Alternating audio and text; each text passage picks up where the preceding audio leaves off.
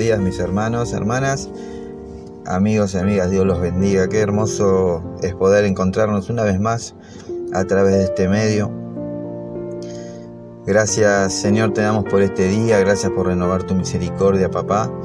Señor, te bendecimos, te honramos, te exaltamos. Señor, hoy levantamos tu nombre en alto y plantamos la bandera de Jesús en nuestras vidas, en nuestros matrimonios, en nuestro, nuestra familia, en nuestro hogar, en nuestro trabajo, en nuestra escuela.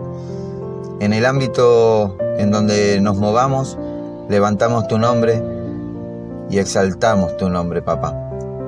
Amén. Hoy quiero compartir con ustedes una pequeña reflexión. Cuando nos enfrentamos a diversas pruebas o luchas en nuestras vidas. Todo nuestro ser comienza a tensionarse, nuestra mente se, se embota, no dejando pensar de la manera correcta. Y de esa forma damos paso y protagonismo a un miembro pequeño, pero con mucho poder en nuestra vida. Y estoy hablando de la lengua. Sí, hermano, hermana, la lengua. Cuando estamos en medio de un conflicto, nuestra lengua puede ser crucial. Puede ser un bálsamo o puede desatar un infierno. La palabra de Dios dice que en nuestra boca hay poder para dar vida o para quitarla. Con nuestra boca podemos bendecir o maldecir. Con tan solo una pequeña chispa se puede incendiar todo un bosque, dice la palabra de Dios. Y de la misma manera, con tan solo una palabra, podemos desatar un gran conflicto en la vida de una persona, incluso en la nuestra. Si tenés tu Biblia a mano, me gustaría que me acompañes al libro de Santiago, capítulo 3, y vamos a estar leyendo el versículo 3 al 11. Leemos la palabra de Dios en el nombre del Padre, del Hijo y del Espíritu Santo. Y dice, cuando ponemos freno en la boca de los caballos para que nos obedezcan, podemos controlar todo el animal. Fíjense también en los barcos. A pesar de ser tan grandes y de ser impulsados por fuertes vientos, se gobiernan por un pequeño timón a voluntad del piloto. Así también la lengua es un miembro muy pequeño del cuerpo, pero hace alarde de grandes hazañas. Imagínense qué gran bosque se incendia con tan solo una pequeña chispa. También la lengua es un fuego, un mundo de maldad.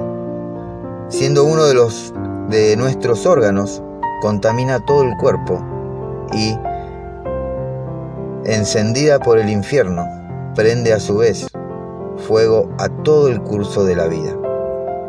El ser humano sabe domar y en efecto ha domado toda clase de fieras, de aves, de reptiles y de bestias marinas, pero nadie puede domar la lengua.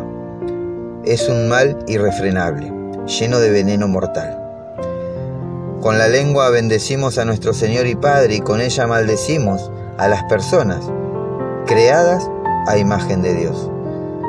De una misma boca salen bendición y maldición. Hermanos míos, esto no debe ser así.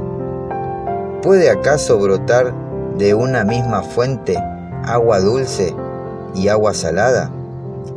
Amén a la palabra de Dios. Amén. En medio de una discusión, en medio de un problema o quizás en una charla amena con tu esposa, tu esposo, con tu amigo o amiga, podemos provocar un desastre si no aprendemos a sujetar nuestra lengua. Hoy me preguntaba a mí mismo cuál es el motivo por el cual a una persona le es más fácil hablar mal que hablar bien.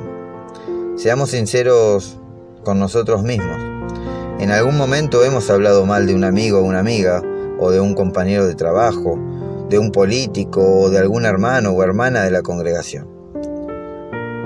Ahora, cuando yo digo hablar mal, me refiero a una crítica que está lejos de ser constructiva.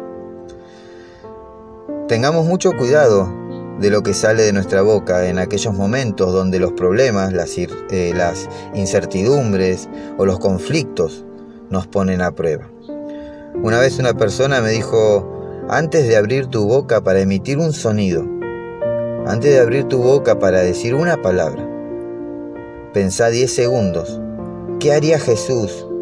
¿O qué diría Jesús en esa situación? Yo les puedo asegurar que es sumamente efectivo a la hora de evitar que se desate un conflicto. Ahora, no digo que sea fácil, porque como bien dije hace unos minutos atrás, debemos sujetar la lengua y pensar 10 segundos qué haría Jesús. Tan solo 10 segundos nos separan de estar metidos en un conflicto o de estar en un lugar donde reine la paz. Amén. Por último, acompáñame al libro de Proverbios capítulo 10 versículo 19. La palabra de Dios dice, el que mucho habla, mucho yerra. El que es sabio, refrena su lengua. Amén. Mis hermanos, hermanas, amigos y amigas, Dios los bendiga, que tengan un hermoso y bendecido día. Nos vemos o mejor dicho nos escuchamos en la próxima reflexión. Que tengan muy buen día familia.